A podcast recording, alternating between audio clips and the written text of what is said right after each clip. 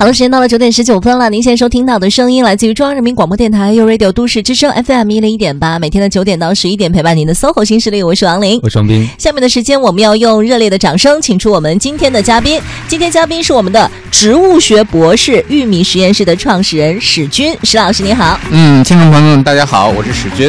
欢迎石老师，大家早上吃饭吃饱了没有啊？据说今天我们节目有一个功效，会让你没到中午就听饿了。对，就越听越饿，越听越馋。当然，我们是要把大家逗馋了之后啊，再帮大家来解解饿。而且我今天太荣幸了，我居然跟两位活的博士一起做节目。活的，活的，对。呃，石老师，我们先介绍石老师的 title 吧。好，对，植物学博士，对，也是玉米实验室创始人。没错，嗯。先我们来说一下玉米实验室是干嘛的？一听着好像也跟吃种玉米的是吧？对对对，我我很多朋友一看说：“哎呀，你们是不是卖玉米的呀？”我们这不是卖玉米的，嗯。嗯，我们是是卖什么呢？我们是卖知识的。我们实际上是一个少儿科学教育的平台。我们正在做很多关于植物呀、动物呀、天文啊、地质啊，就是这种自然科学类的少儿科学类的课程，还有内容的研发，做这样的事情。所以跟李宇春真的没有关系，是吧？真没有关系。好的，知道了。哎，说到这个。向孩子普及科学知识，我觉得大人尤为需要，特别是我觉得七零后啊，我们那时候上学更多的是关于分数的教育，不是素质教育。是，所以你说这个街上很多的时候，大家随手拍的很多东西，就会发朋友圈里问说：“哎，这是什么东西啊？什么植物哈？”是不认的，完全不认识。就包括后来去菜市场的时候，经常我都是：“哎，韭菜多少钱一斤啊？”让人看着我，这这不是韭菜，是酸菜，就是那种。哎呀，太丢脸了。啊，您是作为一名植物学博士，我们都特别好奇哈，您是怎么和和植物学结缘的呢？呃，这还说到我本科时候的专业了。本科时候实际上是学生物学的，当然了，我们生物学的这个方向还是很多的啊，主要分三个主要方向。后面就可能去去学动物啊，可能去学植物呀，可能去学微生物啊。嗯嗯。到到大二的时候，可能就会分这个方向，你有所选择。那有一个自己主攻方向，但是呢，为什么选择植物学呢？这是我经常会被问啊，好多人就说：“哎，你是不是小时候特别喜欢花，喜欢草啊？”嗯，觉得没有，即使那个时候喜欢，也不敢表现出来，是吧？那为什么呢？因为你想，那个时候你要表现出来，会觉得哇，你这个小男生有点奇怪，你怎么会喜欢花花草草呢？对啊，对。嗯，虽然我那时候确实有这种方面爱好，但是真正形成兴趣啊，那还是在大二的时候，我碰见了两个特别好的植物学的老师。嗯，一个是给我上课的植物学老师，一个是后来指导我做本科的毕业论文的我的导师。嗯，一个是我的植物学老师，我们上课的时候特别有意思，不像大家想象的这个课堂。嗯，就是老师在上面叭叭叭叭叭叭把课本读一遍，或者把 PPT 翻一遍，这结束了，并不是。我们那上课基本上百分之八十时间都是在户外的。哦，就就到那个田间啊，或者是地头那种。对对对，田间地头啊，植物园啊，包括周边的这种山上啊，实地的去感受这植物学究竟要做什么，还有这些知识是怎么样在应用在实践当中的。啊，就是一种活生生的这个书在翻，那那个时候，我想这就是对我植物学道路的一个最大的一个推动力啊。那至于说后来我的这个导师，就是我本科时候的导师，嗯，丁开宇教授，那当时我们因为没有人愿意去他实验室，为什么呢？因为他的实验室太严格了。那那我我我那个时候想能严格到什么份儿上呢？就去挑战一下啊，是抱着这样一种心态去的，就去挑战了。挑战了以后发现，呃，确实很严格。嗯，呃，我印象特别深的一件事是，嗯，进去三个月没给我安排任何的，就是精细化的工作，也没有去讨论这个毕业设计，什么事都没讨论，就安排了一个活儿。什么活呢？去量那个一个植物的那个鳞茎，嗯，叫棉枣。那可能很多朋友们并没有见过这东西。我给举个例子，大概就像大蒜头这样的东西，就去量那个大小，两麻袋量过来，就基本上这三个月全都干这重复的事情，每天每天都去量。每天量了记录，量了记录，量了记录，就这样一直干了三个月，最最后终于说好，那我们明天来讨论一下你毕业论文做什么吧。这个怎么有点像是那个 对垃圾化鸡蛋 那个感觉似的呢？这是这是性格测试吗？对呀、我觉得有某方面的啊这个原因。他就看你真的是不是能够耐着心来做这件事儿。是的，是的。后来就发现，其实真正想做点植物学的事情，并不是说我们啊觉得啊疯狂的那种狂热劲儿，那就或者是仅需要这种狂热劲儿就够了，还需要去静下来，沉淀下来就在那儿做。一直做，一直做，就做这个凉棉草这事儿，一下做几个月，这很正常的。啊，嗯因为您刚才说到这个老师上课的时候带你们到郊外，我当时想说，哎呦，算了，带我们直接出去吧。但后来听说哦，原来研究要量那个，我在想，哎，要不要？这个是不一样的两面，是吧？对对啊对对，完全是植物学的给人的两种体验或者两种感觉。对你既有非非常丰富多彩的时候，嗯当然了，更多时候可能是一种很枯燥、很乏味的。但是在枯燥和乏味之间，你就会慢慢的体会到，哦，这里面其实还有很多有意思的事情，比如说这个生长地方是不是一样。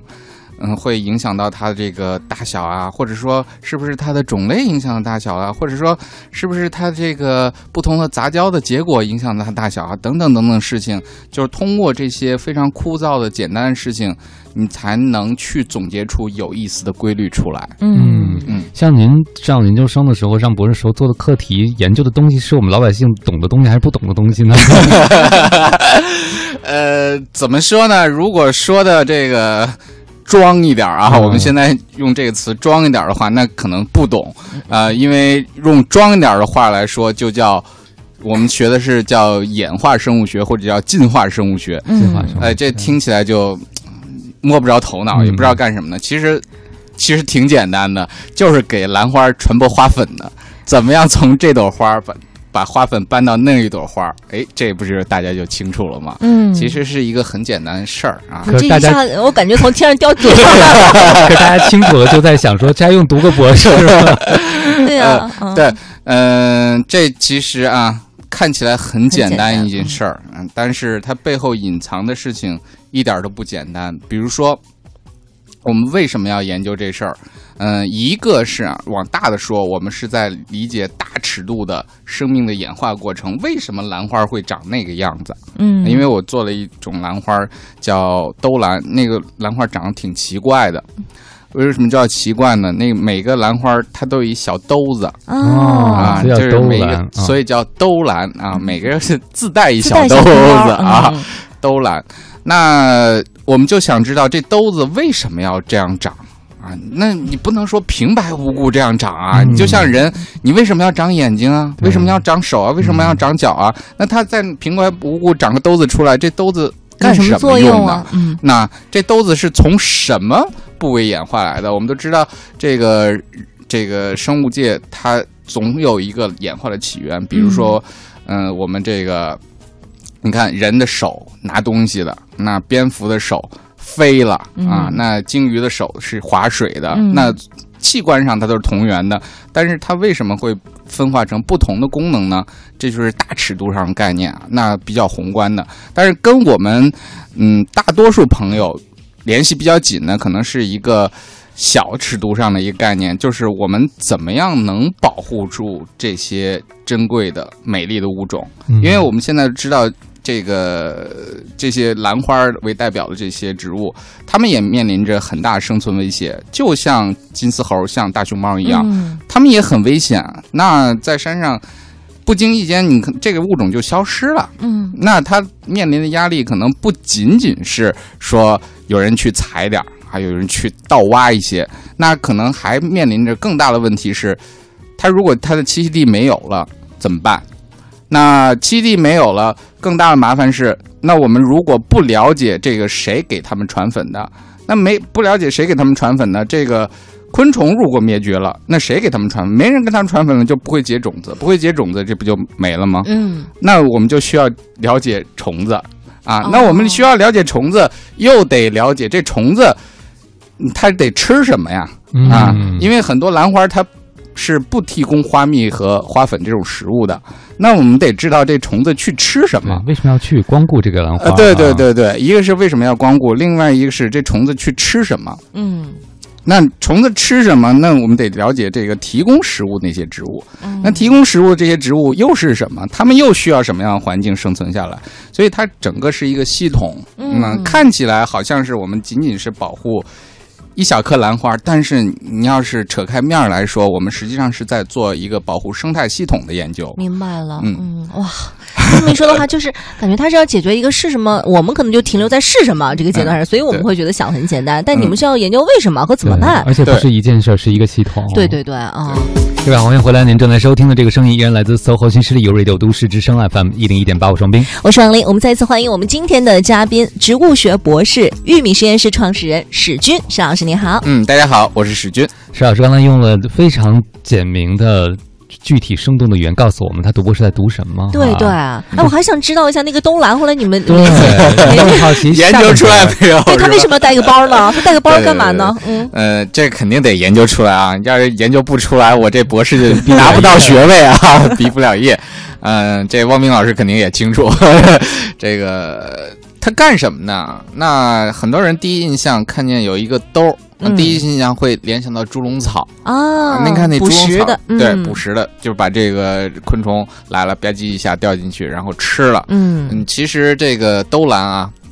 嗯，没那么凶残 啊！再说了一花朵，它在这个植物身上，它挂的时间都是有限的，也就是十天半个月就过去了。那它不可能说，哦，我这个就吃个十天半个月，我这结束了，不像猪笼草，什么意思？就是好长时间。打断一下，我问一下，那个包包它就只用十到八天是吗？啊，对对对对，它跟我们正常开花是一样的。我们那正常花朵大概十天半个月过去了，花的就没了，一部分就是花。哦，它这花那干什么用的呢？嗯，也是骗，嗯，跟猪笼草一样，也是骗啊。猪笼草是也是用它那个像蜜一样东西，虫子一来吧唧掉进去被消化了。那我们这个兜兰呢，也是用一些特殊的这种信号，比如说，呃，有一些特殊的斑点啊，特殊的色块啊。啊，甚至一些特殊的这种反光啊，都会误让这个虫子误以为这里有吃的。嗯，啊，注意，我说的是误以为这里真没吃的，嗯，什么吃的都没有。但是它过来想吃这个东西的时候，然后就手滑了。为什么呢？因为他扒那个地方啊，像有吃的地方特别滑，吧唧一下掉兜里了。哦，掉兜里了以后。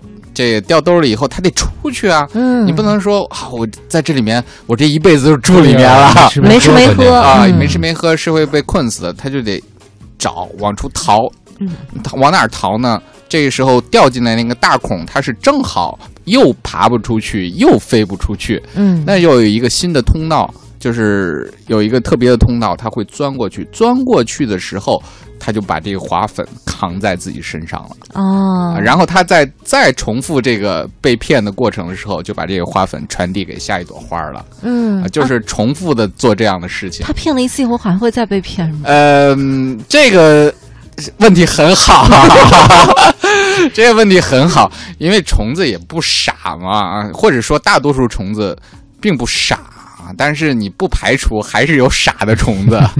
我希望这期节目哦，不行，这期节目不能让虫子听见。我我亲眼看见啊，亲眼看见有一只雄蜂，我们叫 bumblebee，其实就是狗熊的熊，嗯长得跟狗熊似的，黑毛特别长。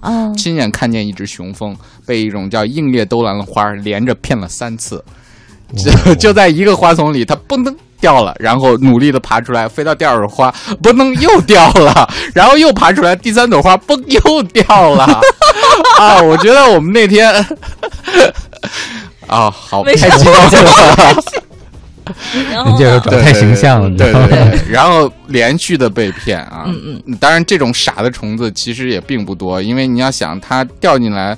掉进来，然后再爬出去，这是需要耗费体力的。对，那你这耗费体力耗费的过大的话，你意味着你生存下去的可能性就比较小了。所以这样的虫子其实只能说是个例吧。我做研究了五年里面，也就碰见过那么一次。那其他的大多数虫子都还挺聪明的，所以这种兰花啊，它结果的成功率很低。嗯嗯，大概也就只能到。百分之十就不错了，嗯到百分之十就不错了。也就是说，这虫子其实还都挺聪明的。嗯那等它等它这个经历了一次这种折磨以后，就会离那花儿远远的。啊嗯嗯啊，所以说它可能会从这个概率上取得一定的成功，但是事实证明，这个做人的一个策略哈、对既不给人粉又不给人蜜，你最终只靠骗，也不会有特别好的结果，是吧？对对对，但是反过头来说啊，这种从某种程度上也提高了它后代的质量。为什么呢？我不用产花蜜啊，不用产花粉啊，是吗？那我可以把更多的能量送给我的种子，或者说哦生产更多的种子。嗯这样的话，那我一锤子买卖啊，就是一种赌徒心态，嗯我就赌这一次。那赌成了就是赌成了，赌不成，那明年再赌。嗯就就做这样的事情啊。但是这个事情就有极大的风险啊，它的风险也极高，所以很多这种我们叫欺骗性传粉的兰花植物啊，它在演化过程中，有的又演化回去了，啊、嗯又开始了提供吃的这个东西。就是不能骗，骗的话有可能会绝后，是吗？呃，对，它是两种生活策略。嗯，那这个这个世这个世界嘛啊，无奇不有。那一旦你出现了这种我们叫生态位上的空缺，总会有这个生物去想办法，嗯嗯，去取得这种既少消耗能量，又产生更多后代的这种特殊的方法。嗯明白，这就是这个自然界整个生命世界的智慧所在了。嗯您讲完这个事情之后，我们就老在想，真的有上帝之手吗？嗯啊，虽然我们 对对对，就为什么一切都这么的精妙？精然后对对对它进化到那儿此路不通，它还会再退回来，像您刚才说的，用用一种传统的方式，嗯这个完全是演化的规律在背后起作用吗？呃，对我们现在的科学啊，就包括我，我至少我赞同和接受的这种主流的演化的学说，还是认为自然选择起了很大的一个力量。那我们表象上看啊，好像是有一个。呃，上帝之手在那儿制造各种嗯各种不同的这种生物啊，各种各种精妙机关，其实并不是。那那是什么呢？是我们仅仅看到那些成功的案例，或者说精妙的案例，实际上我们生物的基因的突变是没有方向性的。什么意思呢？就是说，嗯，我们所有生物啊，包括人类，那你后代可能是往优秀的方向走，也可能是往失败的方向走。这不好说。那你说一个你生下你保证你生下的孩子一定是智商高的吗？并不一定啊，那也可能会有智商中等的，嗯也可能会有智商嗯略略低一点的，这都是有可能会出现的啊。植物也是一样，你不能说我这个花种下去，它一定会开大红花，那它也可能开一个小白花，嗯，也可能开一个看不见的花儿，就失败的花儿，这都有可能。只不过在这个整个的演化过程中，那些不符合整个生命世界规则的，比如说刚才我们说的，可能有一些个体比较弱嗯啊，那他在竞争过程中就被淘汰掉了，因为他活不下去。呃，也可能是因为自己就活不下去，也可能是因为他留下后代的能力太弱了，那最终就导致这些不合格的设计全都消失在慢慢的这个演化历程中了。嗯那我们只看到了那些精妙的设计，是这样一件事情。就有点像在商场中看到的商品都是经过品质检验的结果，对吧？哎没错那个生产有很多可能残次品，我们都看不见，因为它没法出厂。嗯，没错，没错。嗯，好了，九点四十四分了，我们来听谭维维的这首《如果有来生》。王老师，如果有来生，你愿意做什么植物啊？呃，我愿意做能听见史军老师讲课的植物。